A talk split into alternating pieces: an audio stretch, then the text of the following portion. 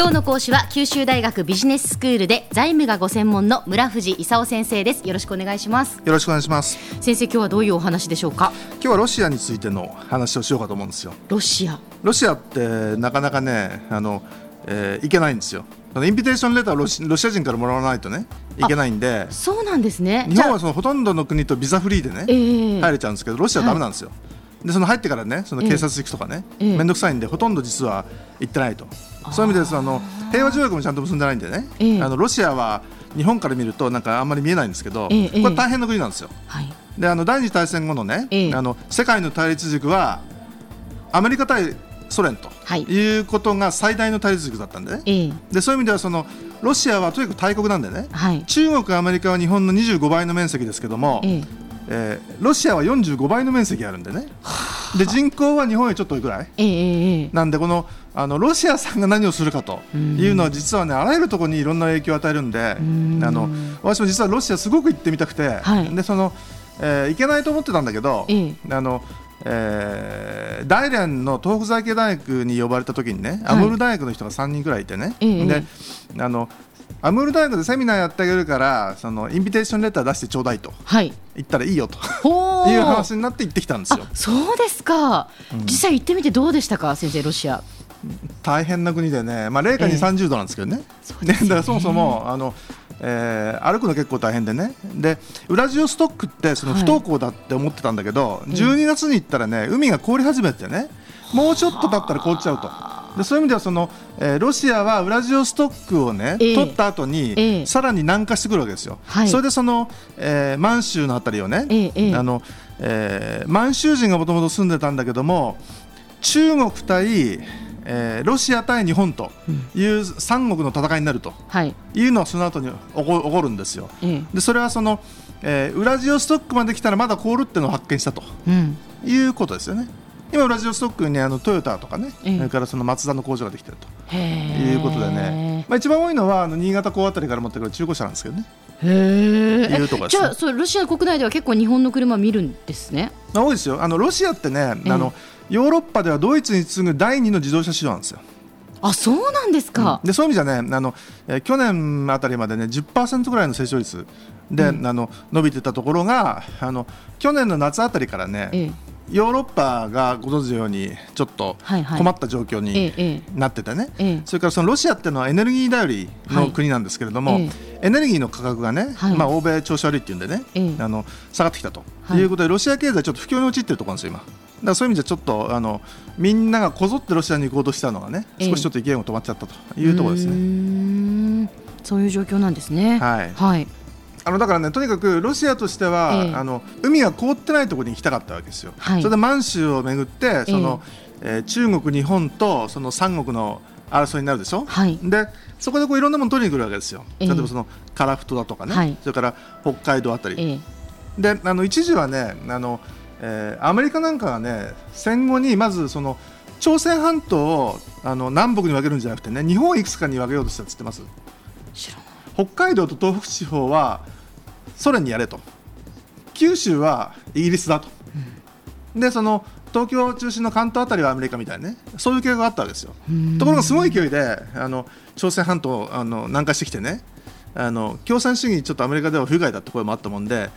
やっぱり日本分割じゃなくて朝鮮半島にするかと。いった上でたまたま朝鮮が分割されて日本は分割されてないと。いうのが現状なんですよ。でそういう意味じゃその、えっと、ロシアとにかく南下してきたかったんでね、えー、あの千島列島から今の北方四島っていうあたりにこうどんどんあの南に降りてくるわけですよ。えー、その時あののその地図なんかがね例えばウラジアストックの博物館あたり行くとねこういうふうに南下したんだよみたいなねこう線があの、え。ー、あったりするんですよ。でまああの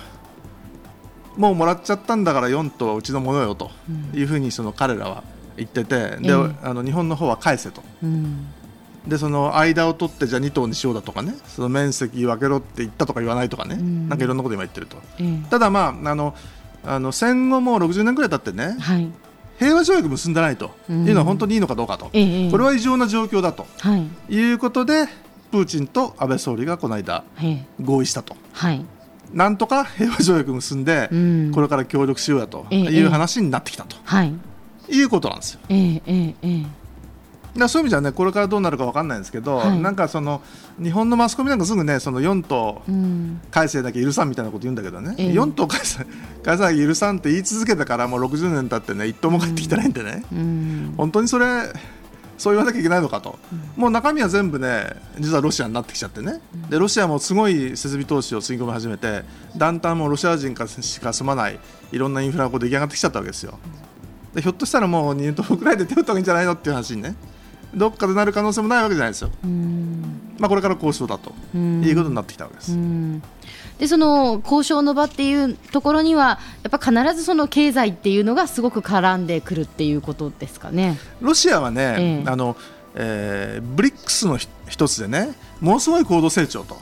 いう話に一回なりかけたわけですよ。えところがその、えー、エネルギーの価格が起こったと、はい、それからそのヨーロッパがねなんかギリシャだとかスペインだとかなんかやばいと。い。うような状況になってきて、えー、あのロシアそのものが、えー、あの不況に陥ってきたわけですよ。はい、でその金融危機の後にねあの中国とかインドはそれなりに成長したんだけどロシアは結構世界経済に組み込まれててね、はい、あのダメになったらあっという間ということになったもんで、あのみんながちょっとプーチンに石投げ始めたんでね。あの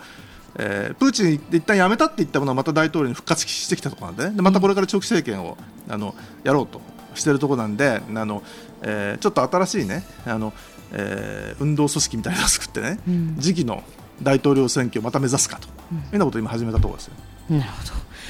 では先生今日の話をまとめていただくと。ロシアっていうのはあのえー、いろいろその総合的に発展発展してるんじゃなくてね、実はその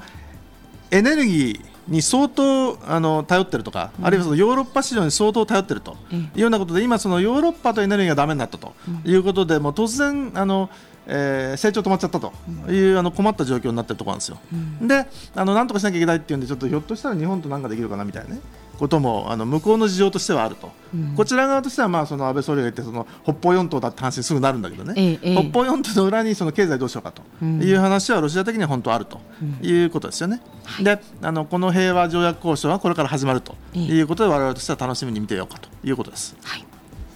今日の講師は九州大学ビジネススクールで財務がご専門の村藤勲先生でした。どうもありがとうございました。ありがとうございました。